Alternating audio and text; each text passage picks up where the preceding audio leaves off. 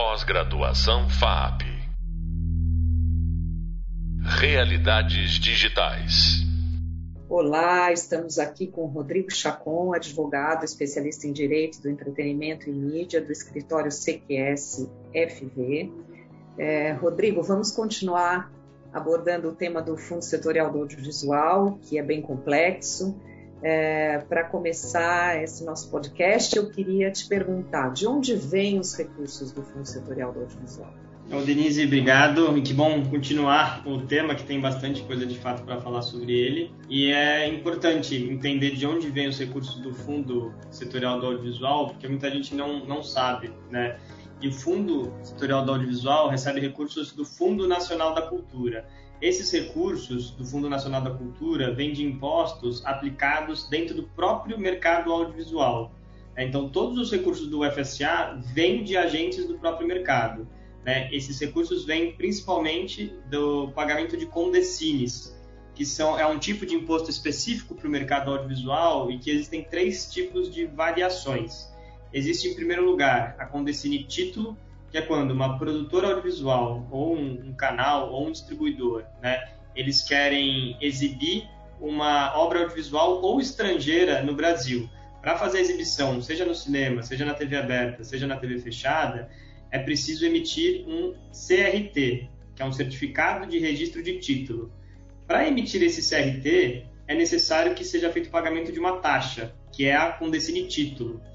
Essa taxa vai variar em relação ao fato de ser uma obra nacional ou estrangeira, vai variar em relação a ser um longa-metragem, um curta-metragem ou uma obra seriada. Então, a, o pagamento da Condecine Título e da emissão do CRT variam conforme o tipo de obra audiovisual.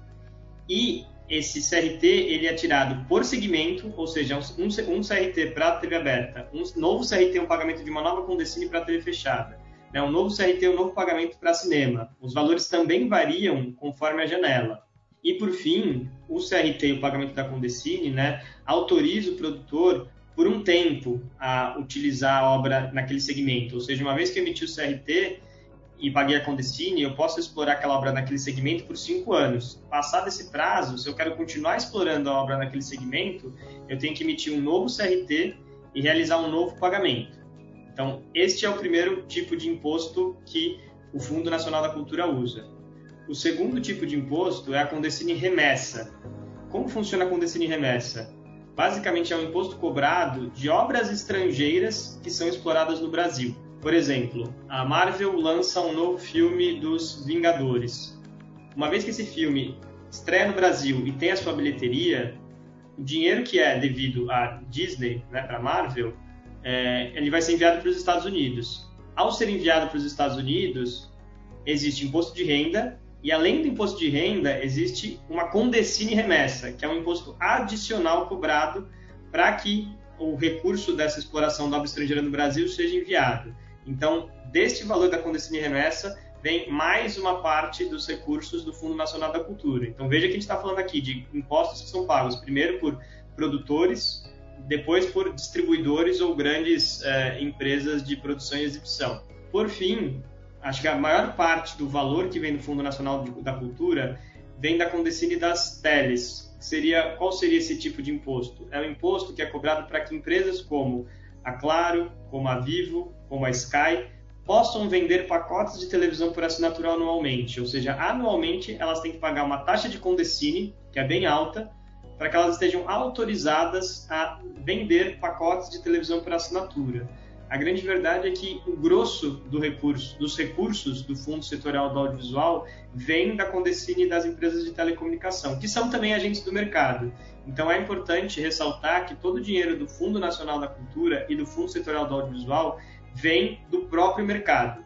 Obviamente, isso existe um impacto. Quanto mais impostos, maior é possível que tenha um impacto na bilheteria, que tenha impacto no, no, valor a ser cobrado de um ingresso ou de um serviço de televisão por assinatura. Né? Não vou dizer que não existe nenhum impacto para o público final, mas é importante dizer que os recursos são do mercado e voltados para o mercado. Né? Então, esse é um, eu acho que um primeiro tópico importante para falar sobre o fundo setorial e os recursos, de onde eles vêm e por que o fundo setorial tem tantos recursos. É porque vem muita verba todo ano, principalmente da Condecine das Pedras. Então, é um recurso que existe e que agora começou a ser utilizado no mercado. Só para a gente ter uma noção aqui, nós estamos falando de que tamanho, de que recurso de 2022 agora, 2022, mais ou menos? Olha, é, 2022, se eu não me engano, a previsão, porque tem, tinham recursos represados do, do ano passado, né? Se eu não me engano, somados os recursos que vão ser investidos do ano passado e deste ano, é, são recursos que somam mais de um bilhão de reais. Né? Se eu não me engano, eles tinham previsto 720 milhões de investimento do ano, do ano passado, que começaram a soltar agora no final do ano passado e no começo desse ano, novas linhas do fundo setorial, e para 2022, se não me engano, são mais 720 milhões de reais. Eu acredito que algo em torno disso. São recursos bem consideráveis é, e eles são cada vez mais é, divididos em diferentes frentes. Né? Então, você tem linhas públicas voltadas para produtores é, iniciantes, linhas públicas voltadas para finalização de projetos, linhas públicas voltadas para comercialização, para investimento na promoção e divulgação de obras audiovisuais, é, linhas públicas voltadas para projetos para TVs estatais, é, chamadas públicas voltadas para coproduções internacionais. Então, realmente tem uma gama muito diversa de, de linhas públicas, porque o objetivo do, do, Fundo Setorial do Audiovisual é cada vez mais fomentar o mercado inteiro. Né? Acho que no começo, talvez, do fundo, ele se focou muito em financiar produções. E não adianta só financiar produções, né? Você tem que financiar é, produções audiovisuais, você tem que financiar distribuição, você tem que financiar e aumentar o mercado exibidor, você tem que capacitar mais profissionais, você tem que fomentar mais eventos, você tem que fomentar mais desenvolvimento de projetos. Então, com o passar do tempo, o fundo setorial foi ampliando a, a gama de investimentos que, eles vem, que ele vem fazendo. E é importante falar que o fundo setorial tem um percentual é, específico para projetos de fora do, do eixo Rio-São Paulo. Então, produtoras de outros estados têm preferência em relação a esse tipo de fomento. Então, algo que nem todo tipo de, de, de fundo faz, né? Mas a lógica do fundo setorial é também tentar ao máximo descentralizar os recursos e alcançar o máximo de agentes no Brasil como um todo, né? Para ampliar o polo de produção em todo o Brasil e não só numa localidade específica. E, Rodrigo, uh, qual a diferença né, do, do, recurso que provém da lei do audiovisual e o recurso do Fundo Setorial do Audiovisual uh, para o produtor? Para o produtor que acessa esses recursos, ele é, o Fundo Setorial ele fica sócio. Eu queria que você explicasse um pouquinho esse conceito. Claro, não, com certeza. É, em relação à lei do audiovisual e FSA, né, é um pouco do que eu tinha explicado um pouco anteriormente. Né? Como a lei do audiovisual é um fomento indireto, é um abatimento ou isenção de um pagamento de um imposto, né, o governo só vai se envolver em relação à prestação de contas e execução do projeto. Agora, ele inicialmente não vai ter nenhuma participação de receita ou qualquer tipo de, inicialmente, de ingerência sobre o projeto em si, ainda que ele vá avaliar eventualmente o valor do orçamento, rubricas específicas que vão ser gastas. Mas o projeto todo é basicamente tocado por meio do produtor e se vão ter investidores que participem da receita, vão ser investidores privados, né? O fundo setorial do audiovisual, por sua vez, ele é um fundo de investimento. Então, ao financiar um projeto, ele busca um retorno financeiro. Esse retorno não é obrigatório. Em qual sentido? Se o projeto não tiver lucro, não quer dizer que você vai ter que devolver o dinheiro para o fundo, porque não é um empréstimo, é um investimento.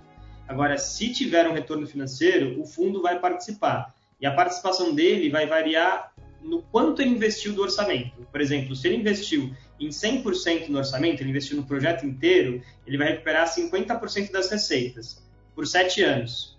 Né? Ou seja, sete anos do lançamento da obra, o fundo vai participar da receita. Ele recuperou tudo que ele investiu, excelente. Ele recuperou metade, recuperou metade. Ele não recuperou nada, ele não recuperou nada. O investimento é arriscado, né? Um investimento a fundo perdido. Se ele recuperou o triplo, excelente, é, mas não tem uma obrigação de que o projeto lucre, né? Obviamente, o fundo, com o passar do tempo, foi criando linhas também que incentivam produções que têm um maior potencial comercial.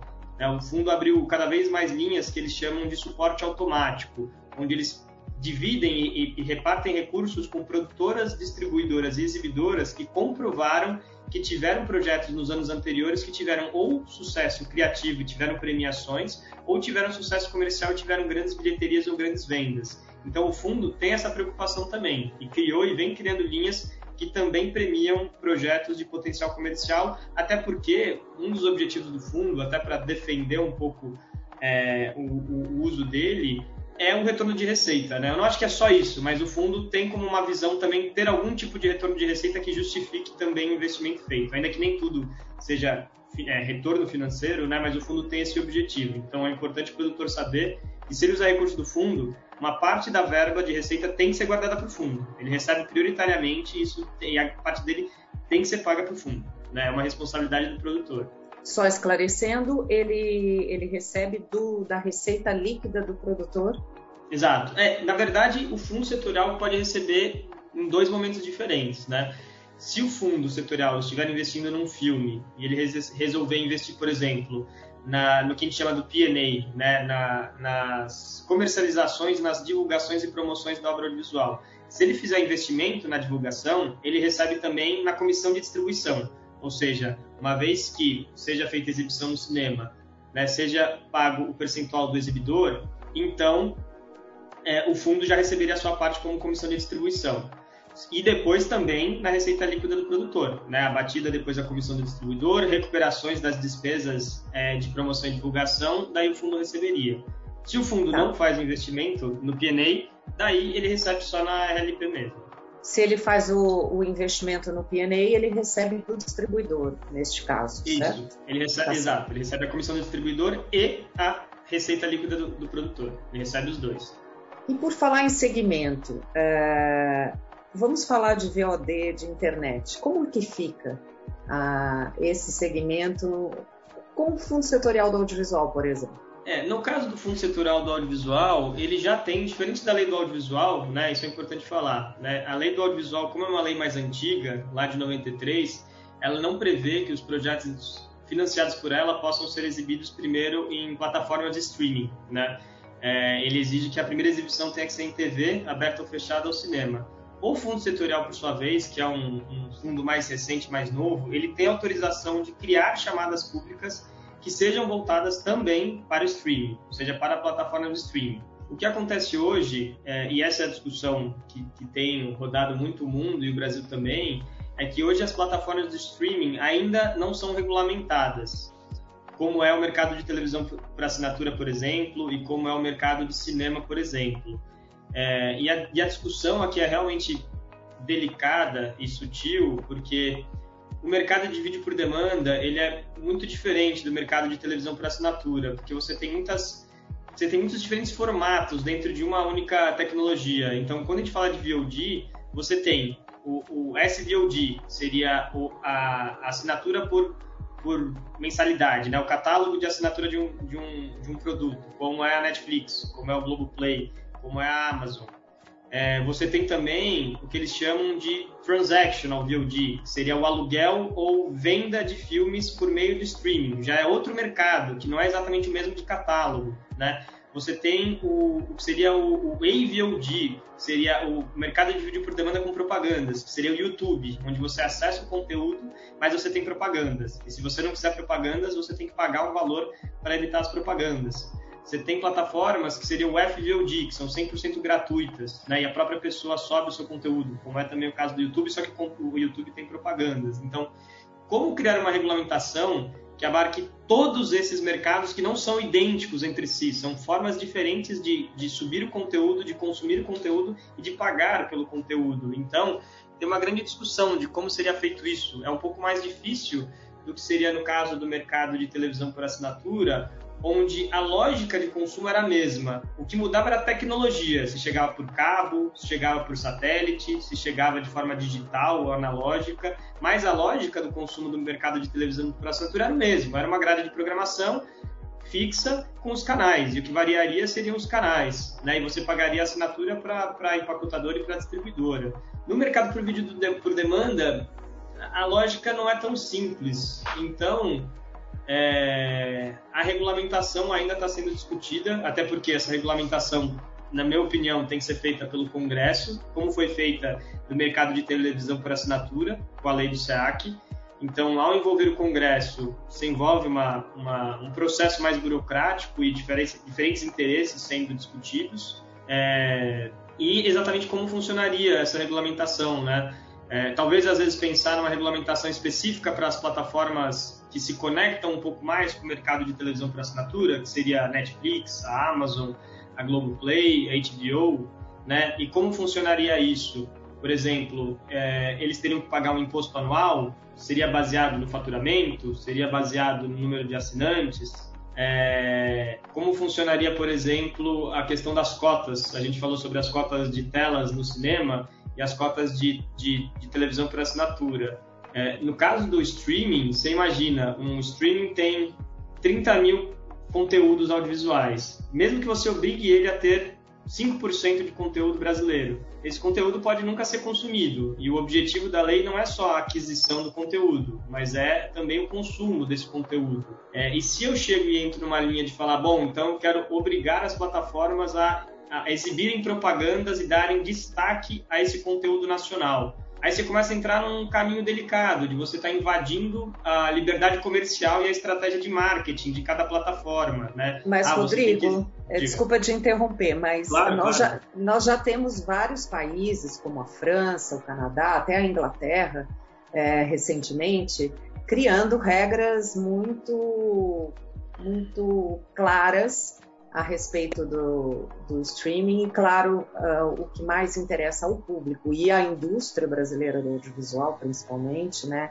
é, é regulamentar Netflix, Amazon, HBO, as grandes, que hoje são as TVs por assinatura, não Netflix nem Amazon, mas nós estamos falando aí de Disney, nós estamos falando de HBO, de Warner, gigantes americanos, é, e que nós precisamos ter regras para proteger, assim como nós tivemos como TV por assinatura, porque o futuro está é, tá aí, né? A questão do streaming, cada vez mais o, o consumidor ele assiste as séries, o conteúdo audiovisual através dos streams, né? A TV por assinatura ela está perdendo muito mercado para os streams, a própria Globoplay é prova disso. Então, eu queria que você falasse um pouco disso, né? Como os outros países que já conseguiram criar uh, regras claras uh, e que tem, obviamente, que ser uh, aceitável de ambos os lados, né? Mas eu acho que existe um caminho, existem já projetos de lei, né, que estão sendo discutidos. Eu queria que você falasse um pouquinho sobre isso. Quer dizer, existem caminhos já no exterior para que nós poder, possamos analisar e encontrar uh, um meio, mas eu acho que isso é urgente e eu queria ouvir você para ver se você concorda com isso, justamente porque essas grandes plataformas elas vão migrar da TV por assinatura para o streaming 100%. E aí todo o fundo setorial e esses valores e essas regras e esse fomento todo que a gente falou aqui, eles perdem é, a utilidade, né? Sim, não, com certeza eu, eu concordo. É, já existem países como a França, talvez tenha sido um dos precursores, que exigiram já um investimento anual de plataformas como essas entre 20% e 25% do faturamento anual, que é um valor muito alto, né? É, não sei, espero que no Brasil a gente consiga algo parecido, né? É difícil dizer, mas é, foi uma posição que foi tomada lá na França, que é um mercado já muito tradicional em relação à proteção do conteúdo local francês, né? Tradicionalmente.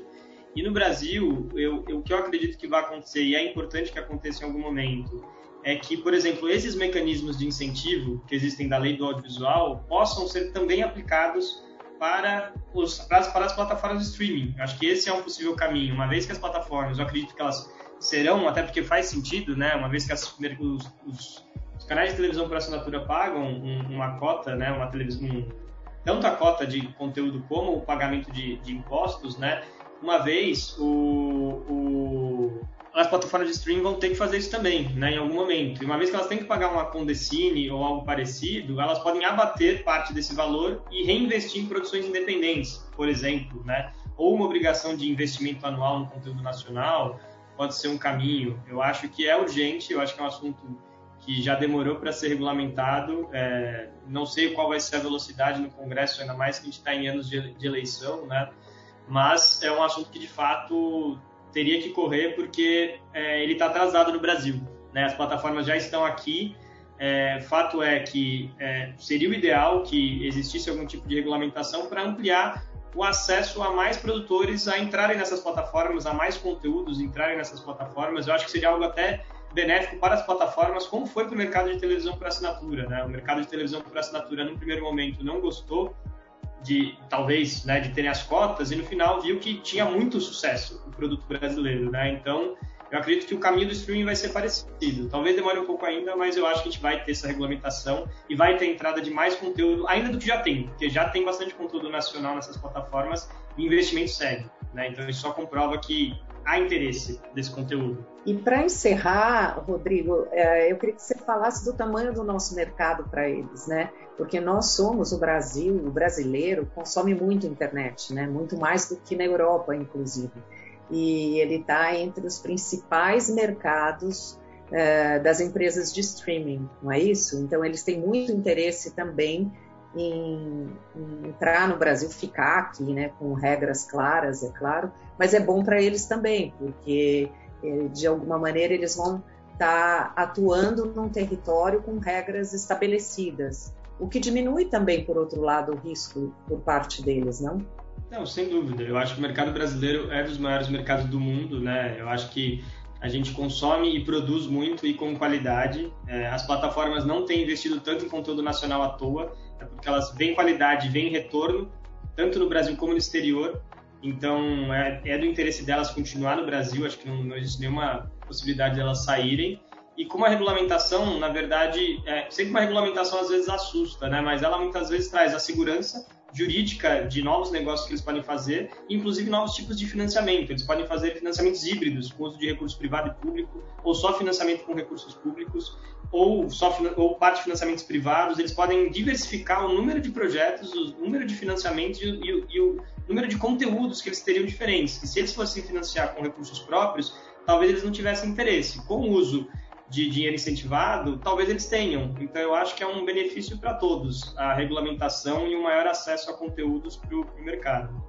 Nossa, muito obrigada, Rodrigo, receber você aqui na nossa pós-graduação da FAAP. É, você também dá aula na pós-graduação, então muito obrigada pelo seu tempo. Excelente, eu que agradeço a participação. Obrigada. Pós-graduação FAAP Realidades digitais.